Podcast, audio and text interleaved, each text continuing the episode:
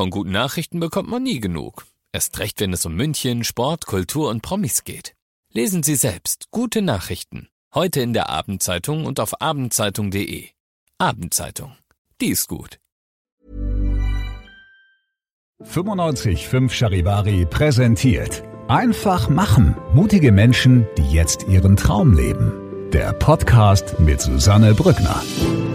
Herzlich willkommen zu meinem neuen Podcast, der für mich ein echtes Herzensprojekt ist. Ihr hört in diesem Podcast Menschen, die ganz mutig ihren Traum gefolgt sind, die ganz mutig ihre eigene Vision verwirklicht haben, ganz egal, was das Umfeld dazu gesagt hat, ganz egal, wie verrückt vielleicht diese Idee erstmal erscheinen mag. Diese Menschen haben alle eins gemeinsam, sie haben sich nicht beirren lassen und sind einfach ihren Weg gegangen und sagen jetzt, wir sind glücklicher als jemals zuvor. Ich hoffe, diese Geschichten inspirieren euch genauso wie mich und ich wünsche euch jetzt ganz viel Spaß beim Zuhören.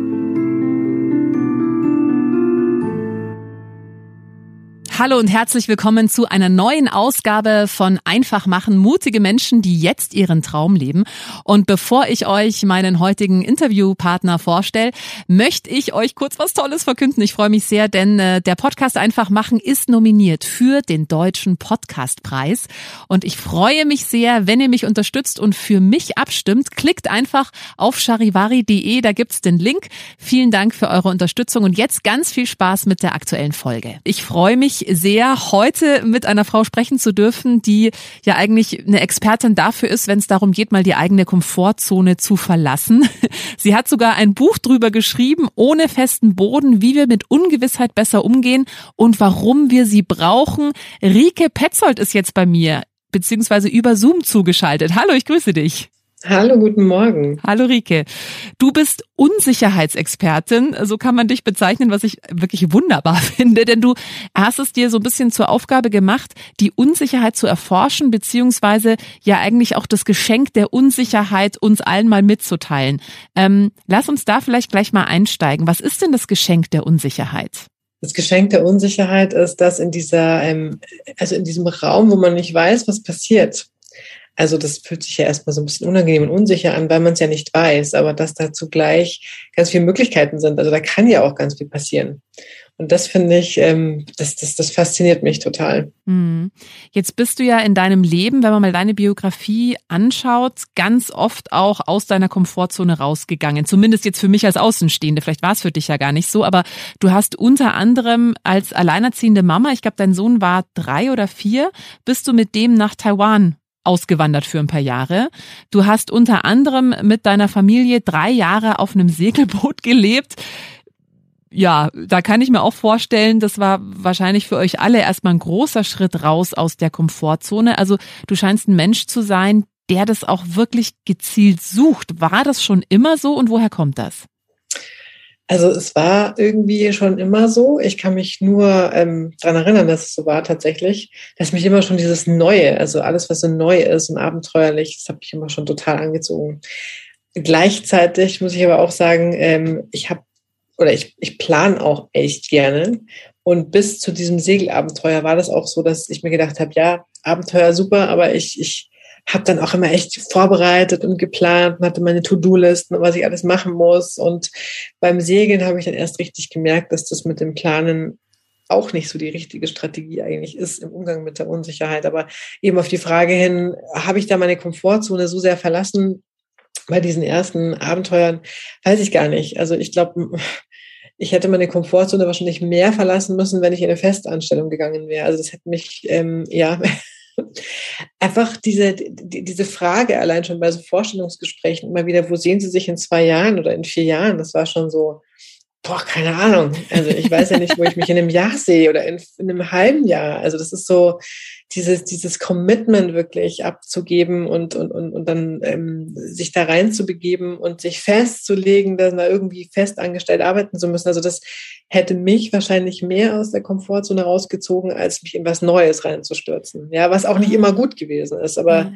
um die Frage zu beantworten, es hat sich nicht so, ähm, hat sich gar nicht so gefährlich angefühlt. Ah, das ist ja auch interessant, ja. Ähm, weil du sagst, für dich wäre es ja mehr aus der Komfortzone raus gewesen, dich in eine Festanstellung zu begeben. Du bist, wie gesagt, mit deinem, ich glaube, drei Jahre war dein Sohn, ne, als du nach Taiwan gegangen bist.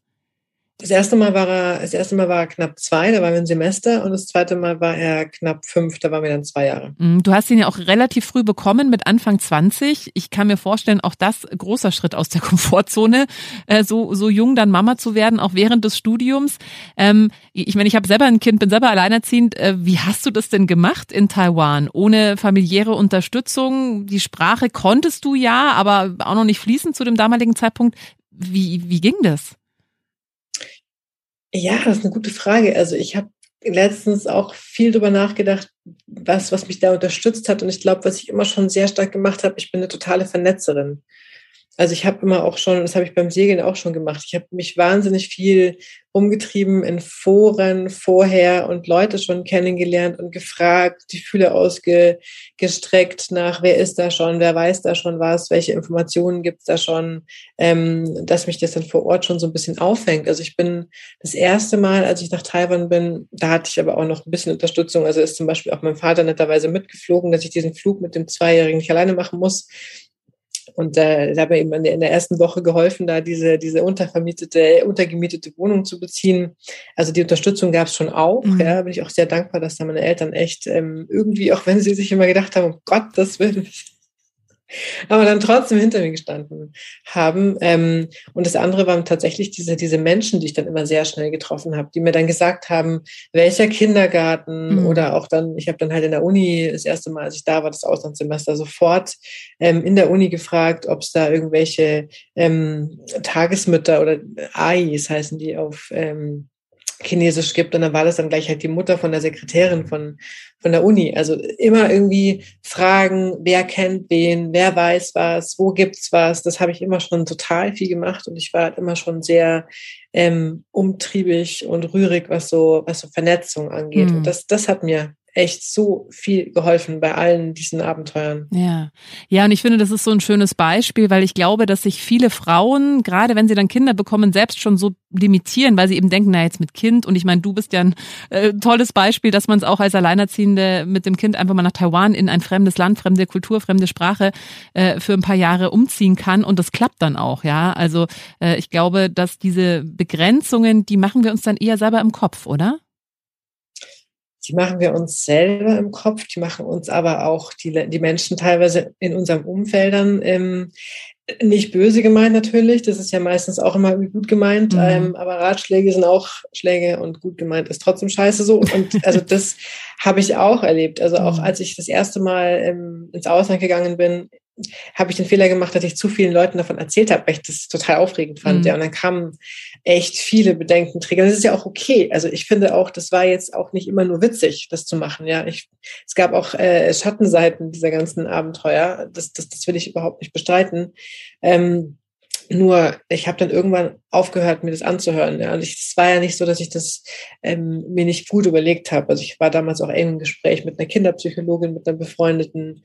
Die hat mir da auch immer sehr viel gesagt. Und eine Sache, die sie mir zum Beispiel gesagt hat, die mir sehr geholfen hat, war, ähm, dass das, wenn ich als Mama im Ausland instabil bin oder wenn ich Heimweh habe, das sind lauter Sachen, die dem Kind natürlich dann auch nicht entgehen. Also das, das, das verunsichert auch die Kinder. Aber wenn es mir dann da gut geht und ich ja. mich da wohlfühle, dann ist das Wichtigste fürs Kind erstmal, dass die Bezugsperson, also ich in dem Fall da bin. Und ähm, das ist dann auch gerade in dem Alter, wenn die so klein sind, gar nicht so wichtig, ob sie jetzt da in Taiwan sitzen oder ob sie in München sitzen.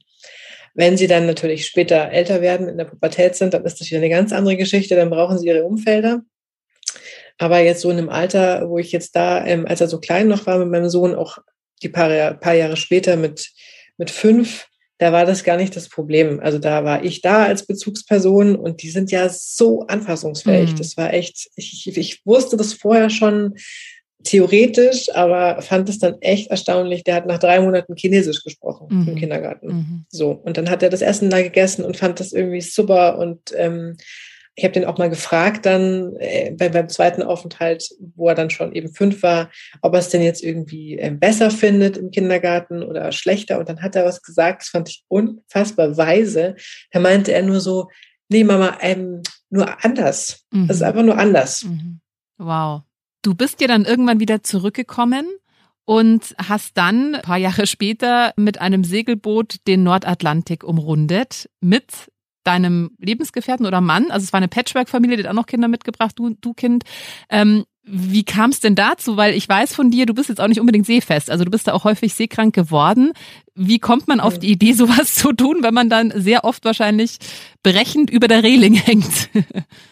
Ja, also eine sehr, sehr gute Frage. Ähm, ich habe meinen Freund kennengelernt, kurz nachdem wir aus Taiwan zurückgekommen sind, mein Sohn und ich. Und er hat auch einen Sohn mitgebracht. Und ähm, er hat mir schon von Anfang an immer vorgeschwärmt vom Segeln, weil er ist ein leidenschaftlicher Segler.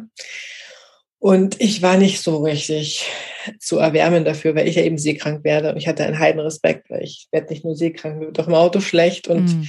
also auf der, auf der Wiesen irgendwie, weiß ich nicht, glaube ich, Kettenkarussell ist dann schon das höchste der Gefühle. Mm. Und dann fiel mir aber so ein Buch in die Hände und es fiel auch noch in eine Zeit, wo wir so ein bisschen gehadert haben oder nicht nur ein bisschen, sondern ziemlich mit dem Schulsystem gehadert haben. Also weil mein Sohn, ich habe mir das ja so ein bisschen idyllisch auch vorgestellt, dass wir zurückkommen und es ist so ein bisschen eben Kinder von von Bullabü mäßig ähm, im deutschen in der deutschen Schule, weil Taiwan ist ja schon sehr wettbewerbsorientiert mhm. und die Kinder im Kindergarten von meinem Sohn, die waren halt irgendwie nachdem sie um fünf abgeholt worden sind vom Kindergarten, waren sie noch in irgendwelchen sogenannten Cram Schools und haben dann da Mathe gemacht und Englisch mhm. und Musikinstrumente mhm. und es war ja auch ein bisschen der Grund, warum wir zurückgekommen sind nach Deutschland, weil ich mir nicht vorstellen konnte, dass er da seine Kindheit mhm. und seine, seine, seine Grundschulzeit so verbringt. Und dann kamen wir zurück und es war halt irgendwie nicht ganz so, wie ich mir das für ihn gewünscht hätte. Es war auch eine etwas schwierige Lehrperson da in der Grundschule. Es steht und fällt ja auch ja. oft leider mit den Lehrern und Lehrerinnen. Und ähm, das war, da war er in der zweiten Klasse und der Sohn von meinem Freund in der fünften, gerade frisch im Gymnasium. Und das war irgendwie auch schwierig. Und dann hatte ich dieses Buch da, das lag bei meinem Freund ähm, rum. Ich ähm, unterstelle ihm ja noch heute, dass irgendwie, dass es ein bisschen Absicht war. über eine segelnde Familie, eine schwedische segelnde Familie, die ein Jahr lang ähm, den Nordatlantik umrundet haben. Und die haben das, ähm, das Buch war eigentlich ganz furchtbar geschrieben, aber irgendwie hat mich inhaltlich das so gepackt, also diese Geschichten, wie die Kinder da damit umgegangen sind, wie sie auch andere, ähm, andere Segelkinder kennengelernt haben, wie sie da auch gelernt haben. Also die haben ja auch Bordschule gemacht und das ist bei mir einfach so auf fruchtbaren Boden gefallen. Ich habe das Buch fertig gelesen in einem Rutsch und es war für mich klar, das Mama auch. Mhm. Ich habe noch nie, ich, ich, war noch nie im Segelboot, aber Nein, egal, du warst noch nie segeln und hast dann gesagt, ich mache das. Ja, also ich war einmal ähm, auf so einer Jolle, da war ich 14 in einem walisischen Moorsee bei Regen. Und es war total furchtbar, wenn dieses blöde Boot die ganze Zeit umgefallen ist. Also das war meine Segelerfahrung bis dahin. Und das war aber so, ich konnte mir das, ich habe eine sehr lebhafte Vorstellungskraft. Ich bin da auch immer sehr furchtlos mit meiner Vorstellungskraft so. Und ich habe mir das einfach total gut vorstellen können. Wir vier auf dem Boot und dann die Patchwork-Situation, äh, dass wir da auch ein bisschen zusammenwachsen als mhm. Crew und dann haben wir einmal zum Testen, weil mein Freund war dann natürlich auch ein bisschen skeptisch, ähm, ein Boot gechartert äh, in Griechenland und das, da war ich dann auch äh, immer mal wieder ein bisschen seekrank, aber das war irgendwie, das, das war dann klar für mich. Mhm. Aber du bist schon jemand, der sich dann, wenn der Groschen quasi gefallen ist und wenn diese Begeisterung da ist, dann sich auch wirklich kopfüber mit allem reinschmeißt. Ich meine, hättet ihr auch erstmal nur zwei Wochen Segeltörn machen können. Du bist dann schon so jemand so ganz oder gar nicht. Ja, also das, das zwei Wochen Segeltörn wäre einfach was ganz anderes gewesen. Also das war wirklich dieses komplette Abenteuer. Mhm. Mich hat ja nicht das Segeln gereizt, ja. Mhm. Also das, das Segeln habe ich erst viel, viel, viel später zu schätzen gelernt. Das Segeln war erstmal ähm, Mittel zum Zweck. Mhm. Ja, das, das Boot war ein Transportmittel von einem hübschen Ankerplatz zum nächsten eigentlich so. Und das war das, das war das Komplettabenteuer, das, das ich wollte. Das war nicht der Segeltörn. Mhm. Okay. Ähm, dann sind drei Jahre draus geworden. War das so geplant? Nee. nee, überhaupt nicht. Also es war überhaupt nicht so geplant. Geplant war eigentlich tatsächlich, also ursprünglich hatten wir noch die Idee, dass wir ähm, nach England gehen. Das war noch vor Brexit, also auch durch das Schulsystem und weil mein Freund auch davor zehn Jahre in England gelebt hatte und auch sein Sohn eigentlich hauptsächlich in England aufgewachsen war. Und ich habe während meiner Schulzeit auch ein, ein halbes Schuljahr mal in England verbracht und bin da sehr, ähm, also ich fühle mich da sehr wohl. Mhm. Das hat dann ja dann nicht stattgefunden, weil mit Brexit war dann alles auf einmal wieder so, okay, nee, großes Fragezeichen. Und das war ähm, so die Ursprungsidee, dass wir mit dem Boot dann dahin segeln. So, das heißt, wir waren auf dem Boot. Ähm, es kam dann gleichzeitig Brexit und wir sind dann trotzdem losgesegelt und haben gesagt, naja, okay, jetzt machen wir das mal ein Jahr, gucken, wie lange das Geld reicht. Wir hatten so ein bisschen was gespart und ähm, schauen auch, wie uns das gefällt als Familie. Und dann ging dann nach, ähm, muss ich überlegen, ich glaube zwei Monaten schon, ging uns dann unser Motor kaputt. Also wir hatten da ganz viel Arbeit und Schweiß und Tränen und Geld schon reingesteckt gehabt in dieses Ding. Und wir sind zwar ein Segelboot, aber wir brauchen schon auch einen Motor mhm. zu manövrieren. Und ähm, so ein Motor kostet halt dann schnell mal irgendwie, also nur der Motor 13.000, 14.000 Euro plus Einbau, okay. ist man dann bei 20.000 Euro. Und das war dann so unser Budget eigentlich für das mm, Jahr eigentlich mm. so. Und dann mussten wir halt überlegen, machen wir das jetzt ähm, und haben dann kein Geld mehr und mussten irgendwie schauen. Oder machen wir es nicht und haben dann keinen Motor und können eigentlich auch nicht weitermachen. Und dann haben wir uns für Ersteres entschieden und dann lagen wir erstmal lange Zeit in Sardinien, bis es mit dem Motor geklappt hat. Und dann mussten wir danach natürlich immer wieder Geld verdienen. Also das heißt, wir hatten ziemlich viele Unterbrechungen in dem zweiten Jahr und sind dann im dritten Jahr, weil wir dann gesagt haben, also jetzt wollen wir es wissen. Mhm jetzt haben wir es irgendwie so ein bisschen raus, auch mit dieser ganzen Arbeitsgeschichte und ähm, wie das mit dem mit der Bohrschule klappt. Und die Jungs haben sich gewünscht, nach New York unbedingt nach New York zu segeln. Und dann sind wir, ähm, ah, genau, dann ging das mit der Atlantiküberquerungsunternehmung ähm, los. Wow, und ihr seid dann in New York in den Hafen an der Freiheitsstatue vorbei eingesegelt. Ja, das war echt, das war Wahnsinn. wirklich geil. Also das war wirklich, ja. das war eines der absoluten Highlights. Wir haben hinter der Freiheitsstatue geankert. Wow, toll. Jetzt lass uns mal bitte ein bisschen tiefer einsteigen ins Thema Komfortzone, weil ich glaube, dass viele, die jetzt auch diesen Podcast hören, sind Menschen, die haben eben Ideen, trauen sich dann nicht, die umzusetzen, weil sie eben das Gefühl haben, oh, das ist so weit außerhalb meiner Komfortzone, das ist mir irgendwie zu viel. Warum haben wir so viel Angst, aus der Komfortzone rauszugehen und diese Ungewissheit, was passiert dann, wenn ich mich mit irgendwie einer Idee, wo ich noch nicht weiß, wie es ausgeht, einfach zum Beispiel selbstständig mache? Warum haben wir so große Angst davor? Also was ich immer wieder beobachte oder auch höre von Leuten im Kontext von Ungewissheit, ist immer so, dass es zwischen den Zeilen, ja, also weil wenn ich ja nicht weiß, was passiere, dann kann ja auch das Schlimmste passieren. Also mhm. Also das ist so ein bisschen dieses, wenn alles passieren kann, dann kann alles passieren, aber das ist eher so negativ. Und ich glaube, das ist so, meine Grundhaltung ist eher so, ja, würde ich sofort, sofort unterschreiben. Nur dieses, dann kann ja auch alles passieren, dann ist es für mich eher so das Positive, also ja. das Positive ist so doof, es ist so bewertet, ja, aber dann kann ja auch alles in die, ähm, in die Richtung, in die wünschenswerte Richtung passieren. Also das ist ja nicht nur dieses, die ganzen schrecklichen Sachen, ähm, dass ich jetzt vielleicht einen Job aufgebe und ich sitze dann irgendwann auf der Straße und habe dann kein Geld mehr. Klar, das ist, das ist ja nicht unmöglich, dass das passiert. Aber es können ja auch so viele andere Dinge passieren. Mhm. Und für mich ist erstmal dieses Nichtwissen ein riesengroßer Möglichkeitsraum von Dingen, die passieren können. Und das kann eben auch was total Gutes sein. Mhm. Ich glaube, diese Einstellung, ich meine jetzt gerade, wir haben alle äh, Corona-Pandemie, äh, ganz viele Menschen haben ja gerade mit Ungewissheit und Unsicherheit zu kämpfen. Viele haben ihren Job verloren oder sind beim Homeschooling an ihrer, also das war ja für alle eine un, unsichere Situation. Es war für viele auch eine Überforderung. Wie würdest du empfehlen, geht man am besten mit Unsicherheit um? Was sind so Tools vielleicht, die man ganz praktisch anwenden kann? Also das eine, was, ähm, was mir zum Beispiel sehr hilft, ist meine Vorstellungskraft. Also mir auch wirklich vorzustellen, was ich wünschenswert finde für die Zukunft, für meine Zukunft, für die Zukunft meiner Lieben, für die Zukunft der Gesellschaft. Also ich gehe ganz, ganz viel in diese Vorstellungskraft rein und ich arbeite ja auch selber auch beruflich viel mit Szenarien und mit dieser Vorstellungskraft, weil es ist eine Art von, von Zugang und eine Art von Wissen, die wir in der Zeit von, von, von Ratio und Planung und Steuerung so ein bisschen vernachlässigt haben. Und da steckt total viel Kraft drin. Also mhm. wenn ich mir was vorstelle. Weil wenn ich mir was vorstelle, kann ich mir auch überlegen, was sind denn das für Schritte, die ich gehen müsste, um dahin zu kommen. Und das ist das eine, das Strategische, wie ich mit den Ängsten umgehe, ist nochmal was anderes. Also diese, diese Ängste inzwischen, bei mir ist es so, ähm, ich, ich kenne mich inzwischen ganz gut. Also ich habe über die letzten zehn Jahre, ich habe ja auch mich mit der ähm, körperorientierten Coaching-Ausbildung so weiter, also ich habe da ja so Weiterbildung auch gemacht. Das hat mir persönlich auch äh, wahnsinnig viel geholfen, weil ich dadurch kennengelernt habe, welche Anteile haben denn da auch vor was Angst und woher kommen diese Ängste und wie muss ich denn da auch mit mir selber umgehen, weil es macht es überhaupt keinen Sinn, über Ängste einfach nur hinwegzugehen und die wegzudrücken. Ja, also die, die, die kommen dann irgendwo anders wieder raus und damit tun wir uns ja gar keinen Gefallen.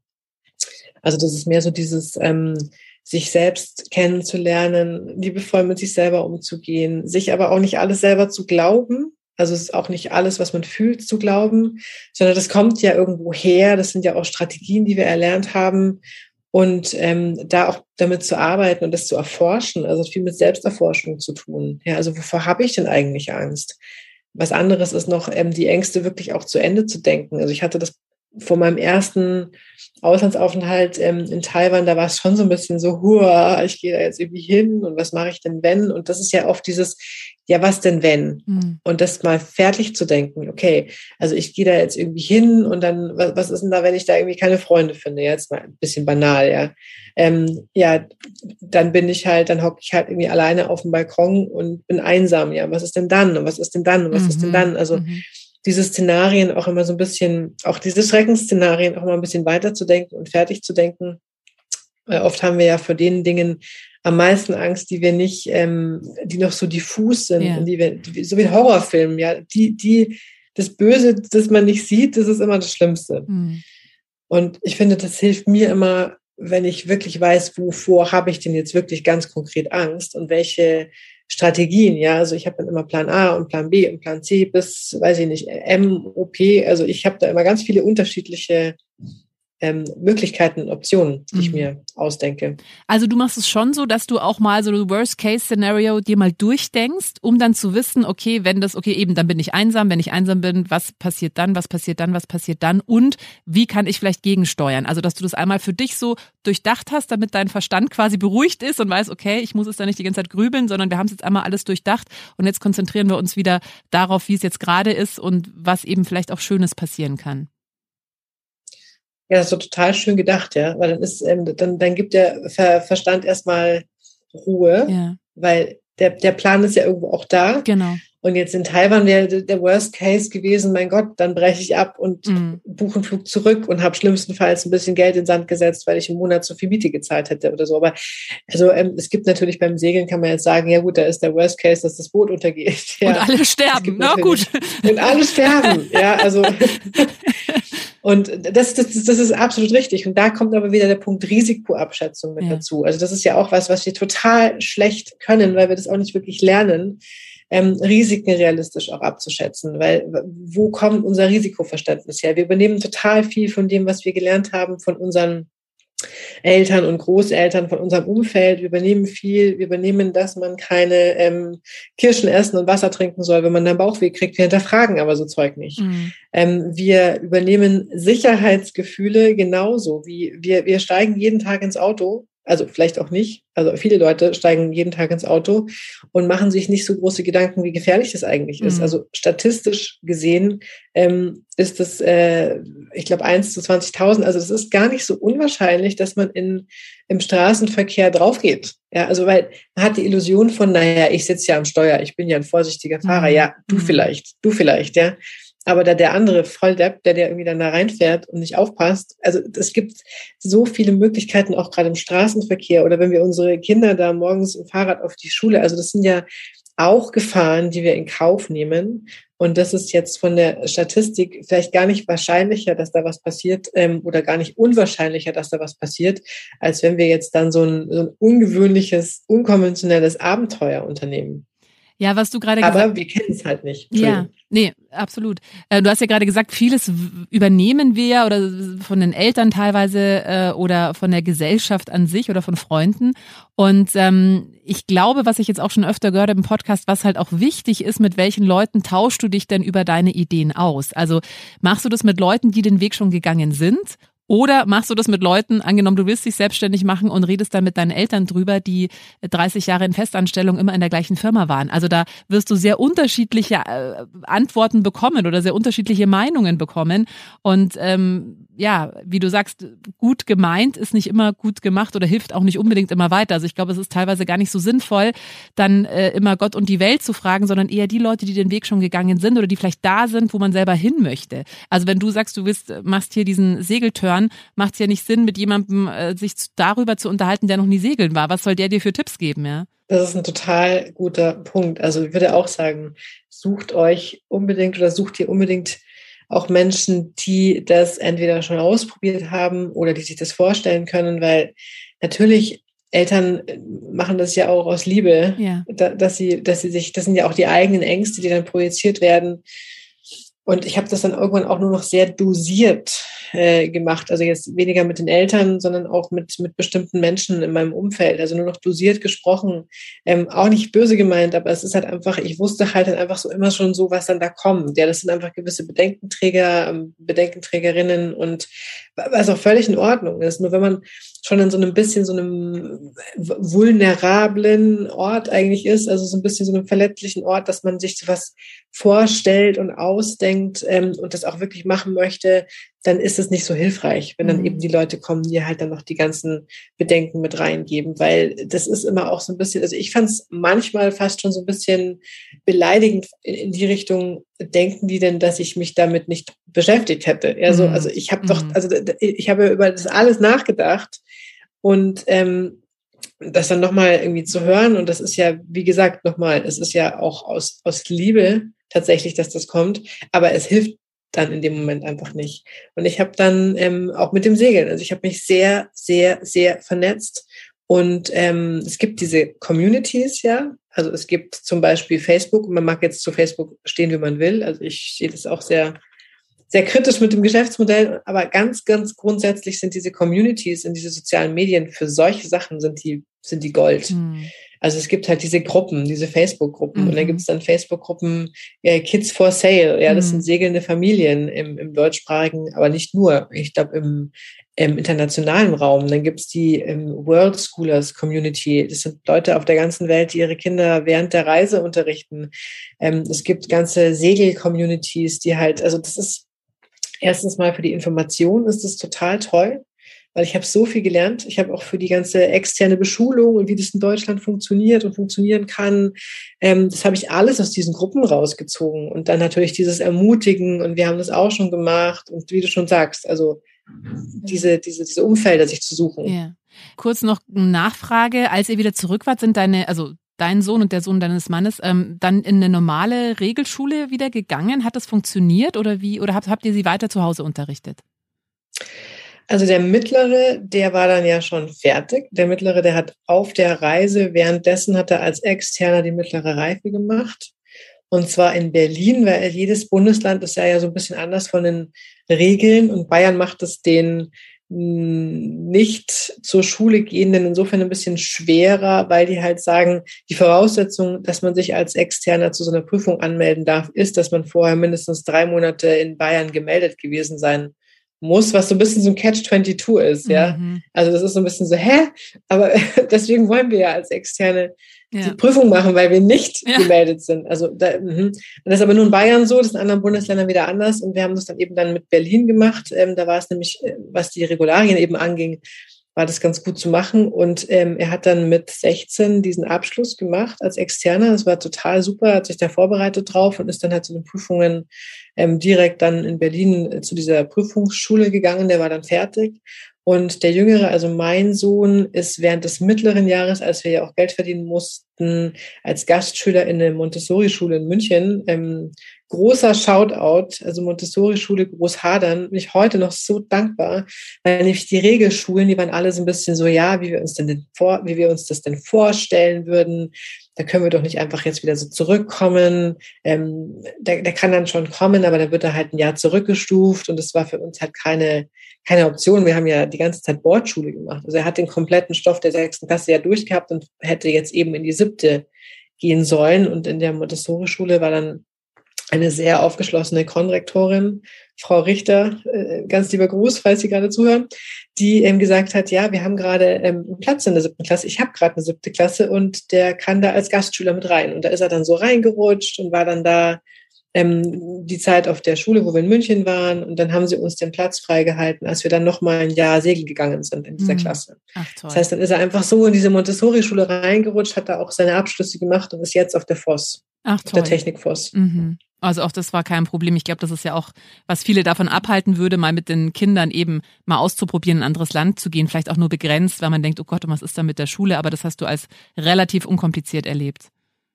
Ja, und das Interessante ist aber, das hätten wir nicht planen können. Und das fand ich super spannend, weil wenn wir uns davon vorher jetzt also wenn wir vorher versucht hätten, das zu planen und schon mhm. zu organisieren, das hätte nicht mhm. funktioniert, weil mhm. erst dadurch, dass wir jetzt in dem Fall diese Segelreise gemacht haben, hat jetzt da auch diese Konrektorin gesagt, weil sie auf unserem Blog geguckt hat und ähm, fand es eben spannend.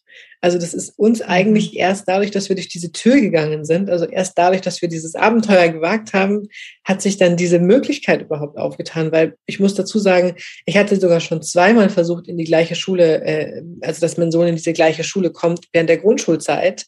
Und das, also keine Chance. Da, da war einfach voll. Da waren wir auf der Warteliste und da wären wir gar nicht reingekommen. Und dadurch, dass dann halt diese Umstände dann so waren, wie sie waren und wir das gemacht haben, was wir gemacht haben, hat es dann geklappt. Das heißt, mhm. ich kann viele Dinge vorher nicht absehen, ich kann viele Dinge vorher nicht planen und oft muss ich erst Dinge tun, damit sich andere ergeben können. Und das ist, glaube ich, so ein wichtiger Punkt. Also gerade für alle, die so Sicherheitsfanatiker sind, mich eingeschlossen. Also ich bin auch jemand, der Sicherheit hoher Wert. Aber äh, das dann auch mal auszuhalten und eben, du hast es vorhin auch gesagt, dass ja äh, du kannst mal so das Schreckensszenario durchgehen oder auch mal das Best-Case-Szenario durchgehen. Aber was dann wirklich passiert, kannst du nicht planen. Ja, das passiert halt dann, wie es passiert. Und ich glaube, äh, das steht ja auch in deinem Buch, ähm, dass es auch wichtig ist, die Ungewissheit einfach mal auszuhalten. Ja, also das ist ja auch nicht so einfach für uns. Wie gehst du damit um? Das ist auch eine spannende Frage, weil ich hätte, also ich hatte gedacht, als wir segeln gegangen waren, ich habe es schon ganz gut raus mit der Ungewissheit, mit dem Umgang ähm, weil ich kann das ja eben, also ich kann das ja vorbereiten, ich habe meine Pläne, ich habe irgendwie Plan A, B, C und dann sind wir segeln gegangen und habe festgestellt, so, oh shit, das, äh, also Segeln und Planen vertragen sich ja überhaupt nicht, weil dann ist dann ja der Wind und dann ist dann das Meer und dann gehen Sachen kaputt am Boot und immer ist irgendwas, was jeden Plan zerschlägt. Und ich musste irgendwann tatsächlich lernen, und da hat mir auch meine Seekrankheit ähm, paradoxerweise dabei geholfen, mich da so reinzugeben in diese, in dieses Nichtwissen. Also tatsächlich das auszuhalten, nicht zu wissen, was als nächstes passiert. Und das ist echt dieses Wort, was bei uns ja gar nicht so populär ist, aber so auch diese Hingabe hm. und sich reinzugeben in was auch immer jetzt da kommt und dann damit zu gehen. Mhm. Und das Interessante mit der, Seekrankheit, mit der Seekrankheit war, dass ich immer dann, wenn ich mich innerlich festgemacht habe oder wenn ich innerlich versucht habe festzuhalten an irgendwas oder auch ähm, frustriert geworden bin, weil ein Plan nicht funktioniert hat oder mich das gestresst hat, dann bin ich ganz besonders seekrank geworden. Mhm. Also ich habe gemerkt, dass das diese körperliche Anspannung und diese psychische Anspannung, dass die total eng miteinander Hand in Hand gehen. Und in dem Moment, wo ich aber losgelassen habe, also psychisch, aber auch eben dann körperlich losgelassen mhm. habe, ging es mir sofort viel besser. Mhm. Ja, ich glaube, das ist tatsächlich so anwendbar auf, auf alle Lebensbereiche. Solange man im Widerstand ist, kann nicht viel passieren. Kann, also, kann keine Heilung passieren, keine Vergebung. Kann, also, wenn, wenn man im Widerstand ist und immer dagegen drückt, äh, ja, es ist wahrscheinlich schwierig. Ähm, das ist so ein total schöner buddhistischer Satz, ja auch Leid ist Schmerz mal Widerstand. Also das ist ja. der Schmerz und das Unangenehme ist irgendwie da, aber wenn ich mich dagegen, ja. wenn ich dagegen genau. gehe und im Widerstand, mhm. dann, dann, dann entsteht das Leid. Ja, genau, weil dann hält man es ja fest, dann, dann kann das auch nicht weggehen. Ähm, ich würde gerne zum Abschluss noch, also du bist ja jetzt auch gerade äh, in England, nee, wo bist du gerade? Frankreich? Wir haben es Frankreich. In Frankreich, entschuldige, jetzt war ich gerade wegen England vorhin. Ja, du bist gerade in Frankreich, also sprich, du ähm, bist immer noch viel unterwegs, viel auf Reisen, immer wieder ungewisse Situationen. Äh, du hast vorhin auch gesagt, für dich wäre es eigentlich aus der Komfortzone raus, in eine Festanstellung zu gehen. Äh, ist das mal geplant? Das wäre ja dann quasi die Königsdisziplin für dich. also ich habe, ähm, ich habe das große Glück gehabt, dass ich vor zwei Jahren ähm, über ganz viele Zufälle, das ist eben auch so ein Punkt in der Ungewissheit, also diesen, diesen Zufällen auch gerne mal einen Raum zu geben und, und, und nachzugehen und auch ganz offen zu sein. Äh, und durch diese Zufälle hat sich eine Situation jetzt ergeben, dass ich immer noch äh, frei sein darf und selbstständig sein darf, aber ich bin sehr eingebunden in ein Team von, ähm, also einer kleinen Transformationsberatung Und das ist so quasi fast eine Festanstellung, aber dann doch nicht. Mhm. Und das ist, also jetzt bin ich eher total in meiner Komfortzone gerade. Aber du hast recht, ja. Also das, dieser Schritt dann wirklich ähm, dann nochmal zu gehen und zu sagen, also jetzt lasse ich mich dann doch mal anstellen, das wäre dann wahrscheinlich tatsächlich der ultimative Test für mich. Die muss ich momentan noch nicht, muss ich momentan nee. noch nicht machen, aber mal schauen. Äh, du scheinst sehr glücklich zu sein mit dem Leben, was du gerade führst, auf jeden Fall. Ähm, und ja, wie gesagt, du hast ein Buch geschrieben, ohne festen Boden, wie wir mit Ungewissheit besser umgehen und warum wir sie brauchen, äh, ist, glaube ich, wirklich auch spannend für alle Menschen, jetzt auch gerade in dieser Zeit, ne? Hast du dir eigentlich auch die perfekte Zeit ausgesucht, wo eben ganz viele Menschen mit Ungewissheit zu kämpfen haben, mit Unsicherheit, mit Ängsten, äh, kann ich nur empfehlen, holt euch dieses Buch und ja, lasst euch mal auf das Experiment un Ungewissheit, Unsicherheit äh, ein. Denn, äh, Rike, an deinem Beispiel sehen wir, es kann ja wirklich Wunderbares passieren. Und viele Sachen ergeben sich eben, wenn man ja einfach mal die Unsicherheit oder auch Ungewissheit zulässt. Ich danke dir ganz herzlich fürs Gespräch. Schön, dass du dir Zeit genommen hast und dass wir gesprochen haben. Vielen Dank für die Einladung. Wenn dir diese Folge gefallen hat, dann äh, freue ich mich sehr, wenn du meinen Podcast abonnierst, wenn du ihn teilst oder wenn du mir einen Kommentar da lässt. Einfach machen Mutige Menschen, die jetzt ihren Traum leben. Präsentiert von 955 Charivari. Wir sind München.